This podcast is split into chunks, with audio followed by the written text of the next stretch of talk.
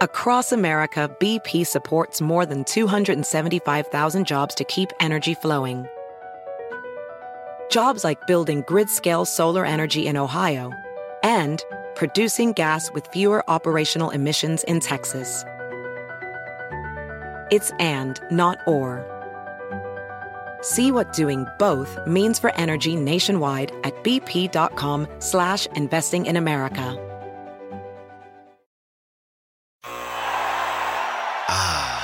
The sweet sound of sports you love from Sling. The collide of football pads. The squeak of shoes on a basketball court. The crack of the bat on a home run. The slice of skates cutting across the ice. But what about this one? That's the sound of all the sports you love, all at once. Starting at $40 a month. Experience it all live with Sling. Sling. Estamos a punto de presenciar un evento histórico. ¡Qué locao impresionante! Y así, así, ¡Wow! así, se reitera como campeón. ¡Qué locura! Hola amigos, ¿cómo están? Sean bienvenidos a este su podcast favorito de confianza UFC entre asaltos. El día de hoy tenemos un episodio muy muy especial, muy muy chido, porque nos acompaña el señor Marlon Chito Vera. Señor, ¿cómo se encuentra usted? Un gusto hablar de nuevo con, contigo, Chito. Igualmente, mi brother, y primero que todo, felicidades por, por el campeonato y pues muy motivado por eso. Muchas Güey, gracias. Güey, sabes que mucha gente me felicita y pues obviamente estoy súper agradecido. Pero una de las cosas que más me alegra, güey, es simplemente ya no volver a ver a este cabrón, güey. Sí, era, era demasiado. Era, era estar de- desde 2020 hasta ahorita, estar pensando en él y con estrategias y todo eso. Decía, no manches, ya, ya, no- ya lo quiero desaparecer, güey. Y luego ya iba- alcanza. todavía me encabronaba más porque la pelea pasada que perdí fue, o sea, no sé, lo pude haber hecho un poquito mejor. Pero bueno, muchas gracias, señor Chito Vera. Muchas, muchas gracias, carnal. Lo aprecio muchísimo. Pero el pues día de hoy... Sí, dime, dime. Lo bueno es que ya no lo tienes que ver, ya lo, ya lo mandaste a las 135 libras, lo, ya lo fumigaste, ya está. Ya sé, ¿no? El, se va a subir... Yo no... Podemos empezar por ahí un poquito. ¿Qué opinas? ¿Cómo crees que le vaya a, a, a Davison en tu división? Porque es, es tu división. Puto, o sea, la pelea obviamente van peleando, ¿no? Pero, o sea, por ejemplo, tú tienes un frame más largo, Claro. eres, eres, eres prácticamente podrías pelear en las dos divisiones, pero a ese como que lo veo muy chiquito, o sea, y la verdad que el, el tamaño importa. A mí en la división, O'Malley, más de seis pies, Sanhagen, casi seis pies, Font corta muchísimo peso, Starling es una ballena, entonces, o sea, yo creo que está un poquito chiquito para la división. Ese es, ese, es mi, ese es mi punto, porque para 25 estaba enorme, güey. Sí está muy, muy grande, está ancho. A pesar de que sí está, está bajito y no tiene tanto alcance, el güey estaba, estaba muy ancho. Pero para 35, madres, güey. O sea, para 35 eh, eh, cambia la cosa, están, están grandísimos. Pero El- bueno. El, el gap es más grande, sí. Así es. Pero verlo. bueno, aquí, eh, pues nada, tú tienes una pelea que yo en lo personal creo que es pues tu pelea más importante güey, hasta, hasta el momento porque eh, ya podrías estar fácilmente eh, pensando en el campeonato, si no es porque ahorita la, división de las 35 están bien, bien llenas de talento.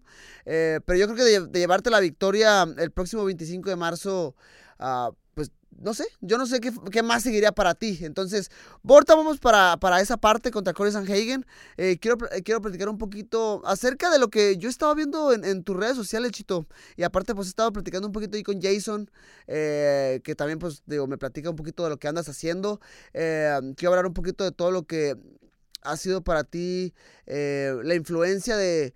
Yo lo quiero llamar así, la influencia de California, de Los Ángeles en tu vida, porque de repente ya vemos un estilo como Lloyd Ryder, con un estilo muy metido en la moda, un estilo, ajá, con una- un estilo muy californiano, empezando por ahí, por, lo de la, por la de la moda. Eh, He visto que por ahí subes eh, eh, fotos, la neta, muy chidas, que la neta me, eh, me gustan mucho. ¿Esto es algo que siempre te ha gustado o que conforme el paso del tiempo fue algo que te fue interesando? Um, a mí siempre me gustaron los carros, los carros como que clásicos. Cuando yo era, cuando era pequeño, una, la camioneta que tengo, la F-150 Sí. del, del 92, 94, yo pensaba que ese era el carro, el, el mejor carro del mundo, ¿no? Pensaba que era mejor que un Ferrari, pensaba que era mejor que un Lamborghini, porque es en lo que crecí, ¿no? Y en lo que, en lo que ante mis ojos era como que lo mejor, era, era una camioneta que era, que era como cómoda, media lujosa en parte, pero también podías ir a la hacienda, meterla en el lodo, pasar los ríos.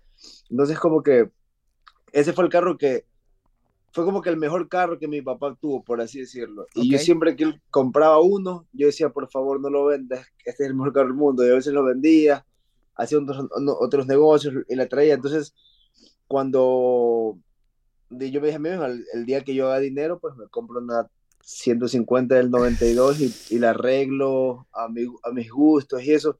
Y obviamente la, la influencia de, de ser tatuado por Mr. Cartoon y él tiene muchísimos carros clásicos, tiene, tiene casi más de 20. Entonces, solo eso, voy al estudio, me enseñan las fotos, hablamos de, hablamos de carros, ve, ve, ve lo que me gusta y me dice, ah, tal vez te deberías comprar un Impala. Me compré un Impala el 96.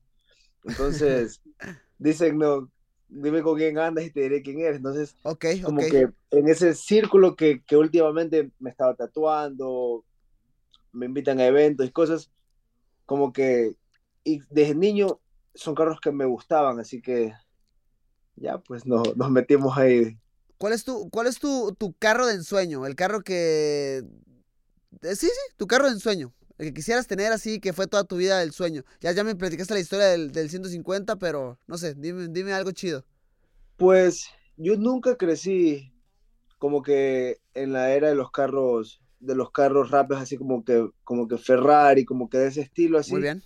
la verdad que nunca fui, sí me explico, si quisiera manejar uno, lo rento por un día y, y ya, pero no es un carro que quiero tener parqueado fuera de mi casa, no. Ok. Para mí, por ejemplo, yo tengo, tengo un BM, el, el, el de las 5 series con el, con el, con, con el, añadido con el sistema M. Ok.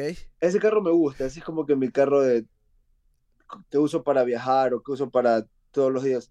Ok. pero un carro que realmente me encanta es el M3 del 84. A su madre, güey. Está bien chido porque tú estás bien concentrado hablando de los carros. Yo no sé ni de qué estás hablando, güey. Y Es como los Legos. Es Sí, como sí, los sí, sí, Legos. Si, tú, si tú me explicas un poco ahí me voy a perder, pero y yo crecí con, crecí con eso, ¿no? Crecí como que con el sueño de tener la, la camioneta familiar, que fue la que siempre tuve. El Impala es como, mm, como un lujo para mí, porque, m- porque me Ok. gusta, muchos de mis amigos tienen, tienen uno, algunos cantantes o raperos que tengo contacto tienen uno, entonces fue como que, fue como que un lujo para mí. Me gusta Ok. mucho el carro, crecí viéndolo en, en Hot Wheels y lo tenía de pequeño, pero Nice. yo creo que el, el que va, el, el que va a romper los límites es, es un, M, un M3 del 84. Ay, qué chido, güey. Te digo, no, yo, yo la verdad es que mm, mucha gente a veces me pregunta así de que cosas como esas, de cuál es tu carro de ensueño y nunca se me viene uno a la mente, realmente.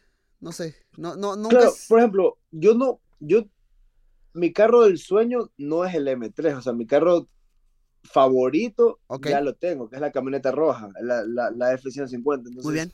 Yo, yo tampoco crecí así con, con, con un gusto por carros, así como que este va a ser el carro con el que puedo morir tranquilo. No, no crecí con eso. Creo que tengo un- más gustos por los zapatos que por los carros. Oh, coleccionas eh, zapatos también, sneak- sneakers. Sí, sí, sí, es cierto. Sí me, sí me había platicado también Jason. ¿Cuántos pares tienes más o menos ahorita? Ahorita, aquí estoy mirando, yo creo que casi por los 100. No, es cierto, güey. Wow. Sí. Es porque, porque unos amigos de New Balance me mandan seguido. gracias a eso es que tengo la, la acumulación. Pero de ahí mm, tengo, tengo muchos. Güey, platícame, platícame un poquito más de eso. ¿Cómo, cómo, cómo es el, el proceso de comprar tenis nuevos? ¿Cada cuándo lo haces? ¿Dónde los pones, güey? ¿Tienes un lugar como exclusivo para ti en tu casa donde tienes tus cosas? En, tengo ciertos, tengo como que los, obviamente los mejores, los tengo Sí. literal debajo de mi cama y como que el, el resto, lo- lo- los, puedo decir, los de día a día, los tengo, los tengo unos en, en- en el garaje y otros en un closet que, que tengo adentro en la casa, pero a mí en lo personal, mi, mi colección personal es casi todo New Balance, colaboraciones con marcas y ahí tengo, tengo, tengo amigos que son auspiciados, obviamente la influencia de Action Bronson, obviamente fue lo que me, me lanzó, me abrió las puertas a eso, ¿no? a, a- a conocer a la gente de New Balance y a la gente de, que hace los collabs con ellos. Qué chido. También hay un, hay un ecuatoriano que era la cabeza, creo que de diseño de Supreme, ahora tiene su propia marca que se llama Awake y somos amigos y él me manda las colaboraciones que tiene con ASICS y, y así, ya una vez que ya como que te mandan una vez, básicamente te mandan casi todos los meses. Y es increíble porque cuando yo era hace 5 o 6 años, habla- hablando cuando hablamos los carros de los sueños, Sí, yo decía, yo decía, puta, ojalá que algún día a mí me manden, ojalá que algún día yo llegue como que a ese nivel que las marcas te conocen y simplemente te mandan. Claro. No te preguntan, solo te mandan. y ahora pues ya no tengo ni dónde meter más aquí en la güey. casa. ¿Y qué opina María al respecto, güey? Son cosas que, son conversaciones que a veces tenemos, que a veces decimos, decimos, puta, ¿te acuerdas que hace cinco años, literal, pensabas en querer comprarte un par de Nike Dunks y literal decías, puta, voy a esperar a la pelea, voy a esperar a que un auspicio me pague porque no se tenía, no, no Claro. se tiene, no se tienen los recursos, ¿no? Y pues ahora que cosas así llegan y que literal casi semanalmente te llegan cosas en el mail, ropa, zapato, cosas diseñadas, cosas, piezas únicas, tú dices, pues el trabajo realmente ha valido la pena, ¿no? Porque te abre las puertas y, y son cosas que a mí en lo personal me gusta, a mí me gusta, me gusta la moda hasta cierto punto, me gustan las cosas nuevas, me gusta Ok. tener mi propio estilo, o sea, y pues ahora tengo el contacto con, como que, con la gente que lo hace, con, lo, con Ok. la gente que lo crea, entonces es algo increíble para mí. Nice. Oye, y me quiero regresar poquito porque lo mencionaste y no, no hice énfasis, pero creo que también es súper parte ahorita de tu vida, güey. En la relación con Mr. Cartoon, o sea, cada vez te veo mucho más tatuado, güey. O sea, porque yo te conocí con ciertos tatuajes en, en Nuevo México, pero ahorita, güey, estás, estás a tope con los tatuajes. ¿Te queda espacio? ¿Dónde crees que te queda espacio todavía para un tatuaje más, güey? Ahorita tengo todo, o sea, el pecho ya está hecho, tengo todo el estómago, a la pierna derecha, tengo unos, unos- unas cuatro piezas más disponibles y el tope de la cabeza. Y de ahí el resto ya está todo, brazos, espalda, cuello. De ahí obviamente hay pequeñas cosas que rellenar, pero Güey. estoy casi O sea, otro lado. Va a ser la, la pregunta más pendeja que la gente hace normalmente, que la gente tatuada, güey. Pero qué pedo con el dolor en la cabeza, güey. O sea, no, es- yo es algo que personalmente yo no me tatuaría, güey. Yo no me tatuaría ni el cuello ni la cabeza, no por imagen, no por nada, me vale, güey. No, por el dolor, güey. O sea, yo no lo haría por eso, güey. es el, el, el dolor, o sea, el dolor en la cabeza es, es otro nivel. Una vez que pasas por eso, creo que ya podrás estar listo para, para que te torturen como en las películas, porque la cabeza es otro nivel, es otro nivel, especialmente en este huesito atrás de la oreja. Uf, eh, fue, fue, fue, fue muy de loco, fue, fue muy... Hubo un momento que le dije a mi amigo, a ver, crack, le digo, brother, ya para, que esto está, esto, esto está mal. Y me dice, ya acabé, ya acabé, no, no pasa nada, ya acabé. Está mal. Llegó un momento que sí le dije, ya, ya, ya, ya no quiero más, ya, ya esto está muy mal. Pero realmente no, ahorita que ya tengo literal todo el cuerpo tatuado, no hay un lugar que no duele. Claro, Todo duele, Todo duele. todo duele. ¿Cu- cu- ¿Cuántas horas fueron de sesión en la cabeza? En la cabeza, gracias a Dios, porque eh, es un espacio reducido, ¿no? Tengo dos piezas atrás de la cabeza y fueron casi dos horas cada una. Pero la que va encima es literal todo el coco. Entonces, Dios. ahí sí me imagino que hacer un poquito más. Oh, Dios. Qué locura, güey. ¿Y cómo, cómo inició tu relación con, con Mr. Cartoon, güey? Veo que, pues, ahorita lo mencionas muchísimo y hasta, hasta tú me acabas de decir que sí, a lo mejor si has tenido cierta influencia en el estilo, en, en tu vida. Dime cómo, cómo inició todo esto. Pues ah, Cartoon tiene relación con la con el dueño de Ruca, que es una marca que también me, me, me auspicia y, y coincidentemente en mis últimas cuatro peleas he peleado el sábado y el día lunes o martes que yo vengo al gimnasio otra vez, él literal está ahí recogiendo sus carros clásicos para mandarlos a exhibiciones o para lo que sea. Y hemos coincidido. Entonces, la primera vez que lo, que lo vi fue después de la pelea de David Grant. Yo Ok. vine el día lunes y literal me acuerdo que tenía, tenía puntos en las cejas, no podía entrenar, así que llegué al gimnasio simplemente a, A a saludar. conversar un rato, a Ok. joder, y, y él estaba ahí. Entonces obviamente me acerqué, me presenté y le dije que, que me encantaría que algún día me, me, me tatúe, y le dije que tenía la espalda libre, que sería increíble que me tatúe la Qué espalda, chido. y como que él me dijo, sí, sí, al- tal vez algunos de tus días, bla, bla, bla. Obviamente no mostró mucho interés, no nos conocíamos, y ahí cuando le gané a Frankie Edgar, así mismo, estuvo ahí la semana siguiente de la pelea, y le dije otra vez como que, Cartoon, mira la coincidencia, Realmente yo soy como un mono, ¿no? Lo vi, me le tiré encima. Y ahí agarré el contacto de su, de su asistente Ok. y ahí le dije, y ahí empecé a escribirle cuándo, cuándo, cuándo y me trató la primera sesión y una vez que ya me trató la primera sesión ya, ya estaba adentro, ¿no? Entonces ahí simplemente Nice. es la cuestión de que, de que la relación sea buena, de que los tengamos un buen clic y, y ahora... Ahora, nos man- ahora, ahora le pido ayuda que me ayude a comprar carro, le mando opciones y pues nice. es, es- es increíble porque el tipo, hay gente que tiene éxito temporáneo Claro. y eso es lo que hay personas como él, ¿no? Que han tenido como que han sido de buen nombre casi toda su vida. Entonces, es buena, para mí yo lo veo así como una buena experiencia porque mucha gente se deja nublar por la, por la fama, por el nombre de otras personas, pero mucha gente simplemente un par de años y después el mundo se olvida de ellos Cierto. yo realmente admiro mucho a las personas que tienen esa, ese, ese buen nombre, esa, e- esa fama y éxito una vida entera, porque realmente ese, ese es el éxito real. Yo conozco a muchas personas que han sido muy famosas por un año, pero un año en una vida no es nada, ¿no? Entonces, Sí. esas cosas así me motivan, ¿no? Ese, ese nombre grande, pero que lo han sabido mantener por años, significa que el trabajo que han puesto es mejor que el de otros.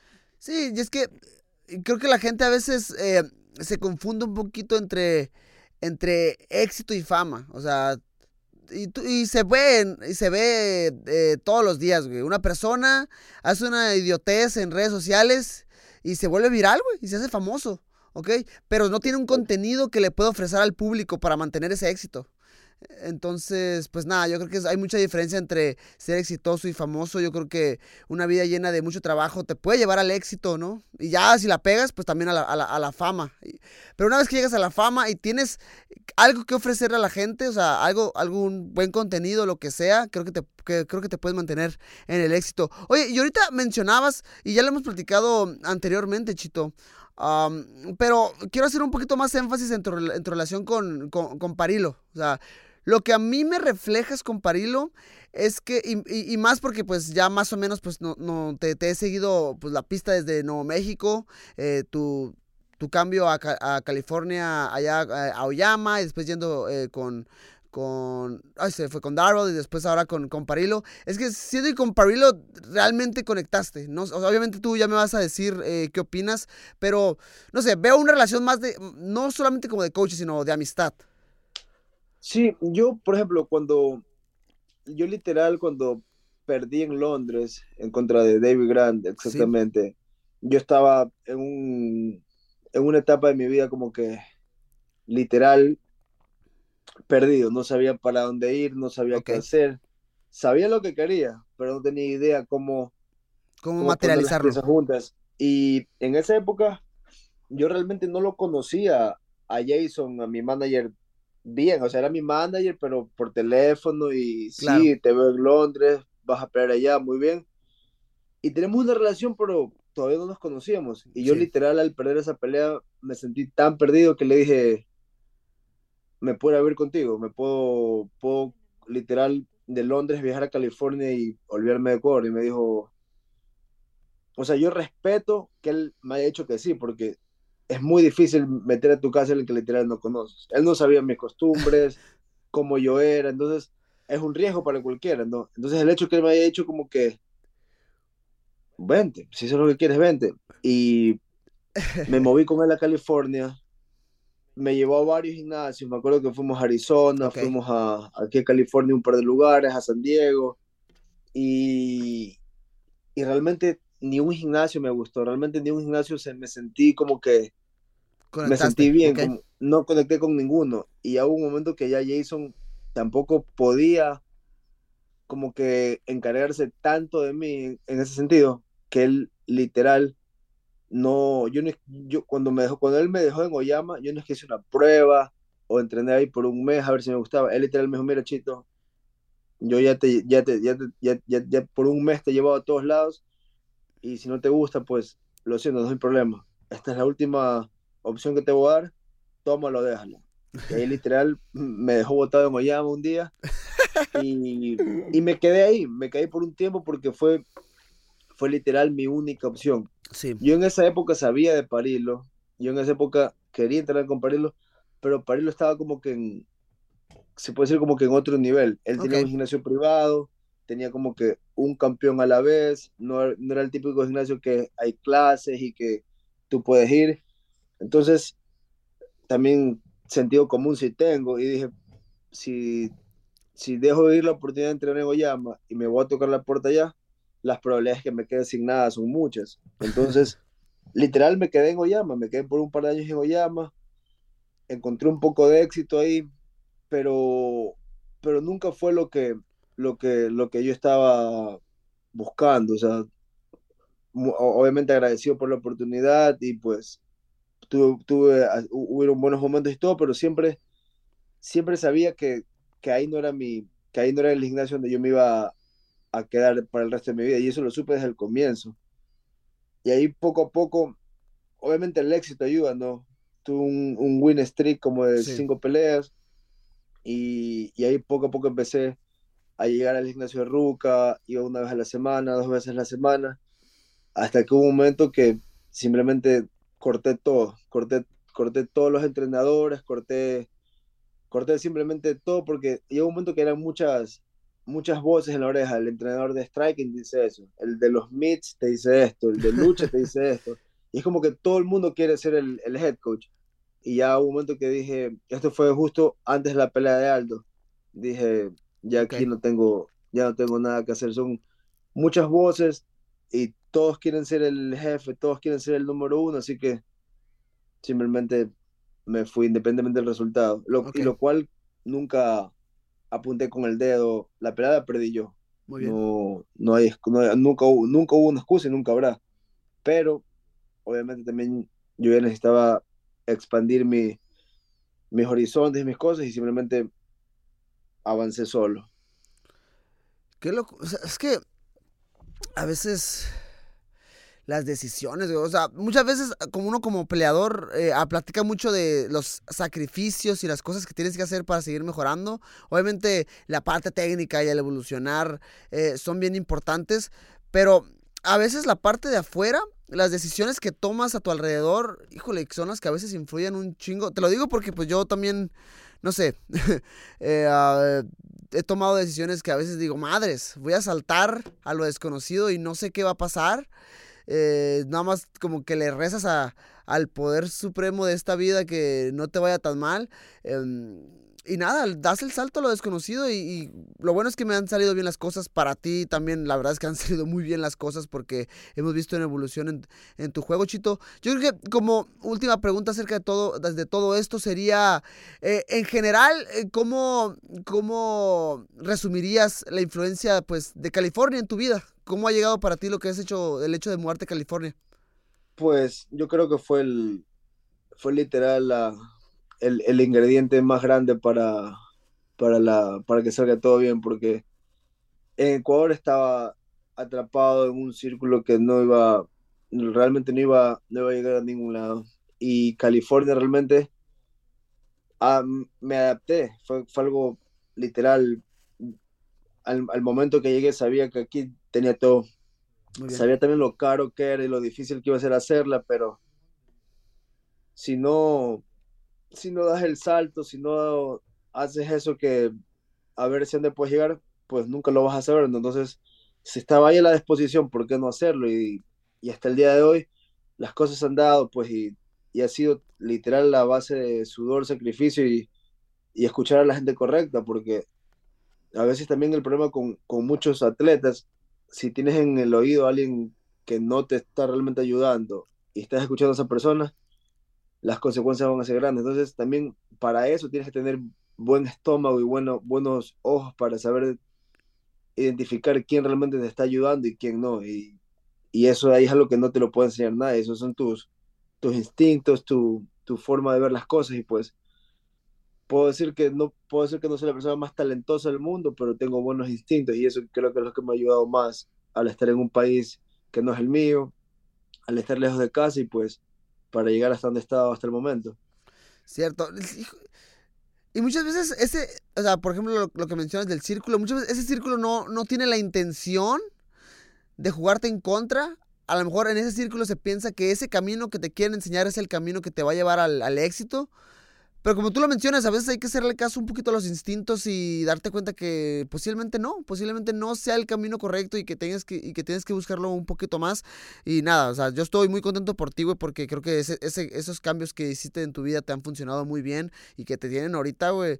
eh, pues nada, o sea, hablando de un, de un cinturón mundial, o sea, estás bien cerquita. Y antes de que te vayas, pues vamos a platicar un poquito nada más de eso. Estás enfrente de Cory Sanhagen. Vamos a englobarlo todo. Tanto tu pelea contra Cory Sanhagen, que eh, lo repito, creo que es la pelea más importante de tu carrera. Tanto como, cómo miras la, la situación ahorita del, del top 5 del peso gallos.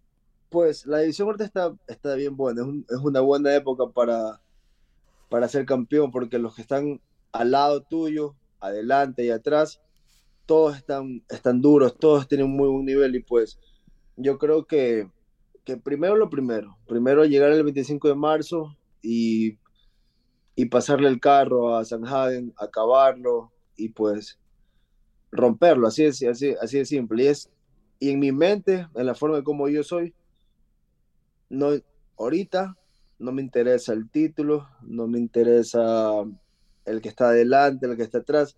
¿Por qué? Porque tengo enfrente a, a Cory Sanhagen, Sí. lo cual me alegra que él esté hablando del título, me alegra que él esté hablando de pelear con O'Malley una vez que me gane. ¿Por qué? Está Porque si estás, si estás hablando del plan B o el C, significa que no estás enfocado en lo que tienes enfrente tuyo. Y eso ahí, si es estrategia o si es en serio, no importa. Igual lo estás hablando, igual lo estás tirando al universo las palabras. Y para mí, pues, mejor.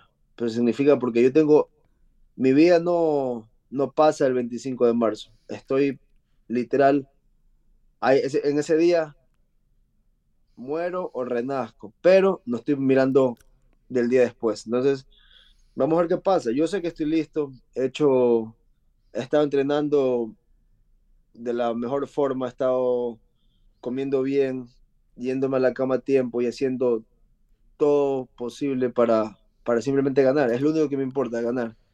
Y estaba listo para el 18 de febrero, me cambiaron la pelea, pues también soy hombre de compañía, no, no, iba, no, no me iba a bajar ni a poner Claro. excusas. Me dijeron que me, que, que me la placen, me la placen y pues el día que, que a mí me toque pedir un, un favor y al hablar de favor hablamos de dinero, pues obviamente como, como yo cedo, ellos cederán en su momento dado también. Cierto, sí, para, para los que no entiendan eh, el contexto, Chito Vera iba a pelear en febrero, febrero 18, aplaza su combate hasta el 25 de marzo. Entonces tendremos que esperar un poquito más para ver en acción al señor Chito Vera, pero está listo. Chito, última pregunta, ¿cómo ves el combate? O sea, por un lado, yo creo que tus claves para la victoria van a, o sea, eso es mi, mi, mi percepción eh, personal. Yo creo que vas a tener que estar presionando en todo momento porque Corey Sanhagen es un peleador que no se para de mover, que tiene pues buenos ángulos, es eh, explota muy bien de repente con las rodillas, con el pateo, entonces va a tener que ser muy disciplinado con las manos, manos arriba, cerrar los ángulos y estar presionando en todo momento. Entonces, eh, ¿lo ves tú más o menos así o, o cuál es más o menos la visión que tienes del combate? Pues creo que no lo pudiste haber hecho mejor. 100% lo veo así. Hay que, hay que estar puño por puño, patada por patada, porque él es un peleador que le gusta en los dos primeros asaltos tirar todo. Okay. Miles de números. Y en el tercero y cuarto y quinto como que se toma un break. es lo que lo he visto hacer en sus últimas peleas de, de cinco rounds. Como que en el primero y en el segundo se lo ve como, como, el, como un peleador de clase mundial. Y después como que como que se le va la energía, como que se le va la gasolina. No sé si es porque es muy alto, corta mucho peso, o no sé si es por lo que es tan alto para la división, no puede enfocarse en, la, en, en, las pesas y no tiene el power para llevarlo por varios rounds.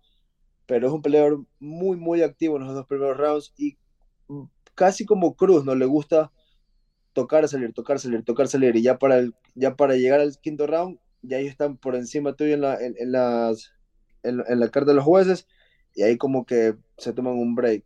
Pero para mí voy a estar enfrente de él la pelea entera, voy a presionar. Y yo sé que tengo el, el, el cardio y la fuerza para, para, por cinco rounds, no parar de intentarlo. Let's go. Súper bien, Chito. Yo creo que es una pelea que sí, o sea, y es, es, es, es, una locura y no sé si tú lo llegaste a ver así, pero eh, se habla mucho de que tú siempre empiezas como que de menos a más. Y, much, y creo que Corey Sanhagen va de, de más a menos.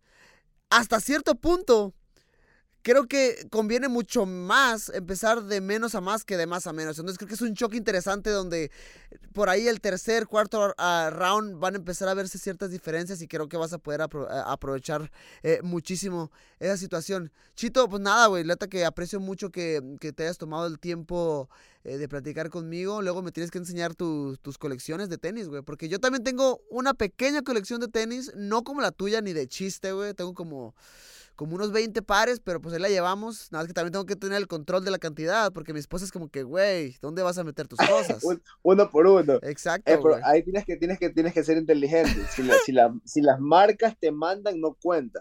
Cuando tú te claro. compras uno, es te un pedo. Uno. Es un pedo. Pero si, a mí me, si, a mí me, si a mí un, si a mí un a mí, si a mí un amigo me manda, eso no cuenta. Porque cuando a ella le mandan, yo no, la, yo no le digo a ella claro. nada.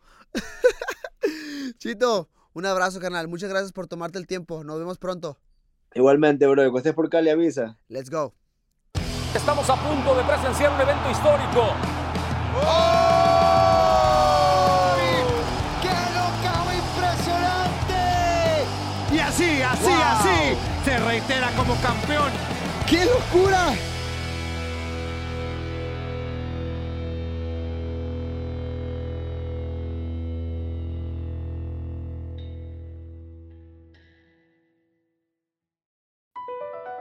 Across America, BP supports more than 275,000 jobs to keep energy flowing.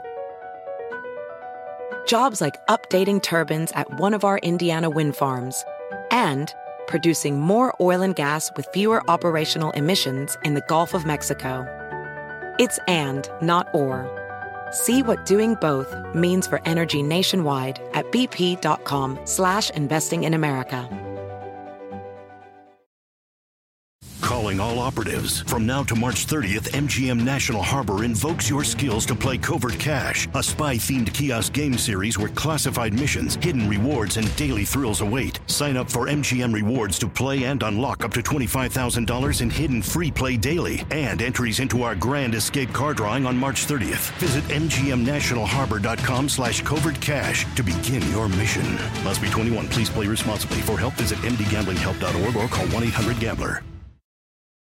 NetCredit is here to say yes because you're more than a credit score. Apply in minutes and get a decision as soon as the same day. Loans offered by NetCredit or lending partner banks and serviced by NetCredit. Application subject to review and approval. Learn more at netcredit.com/partners. NetCredit. Credit to the people.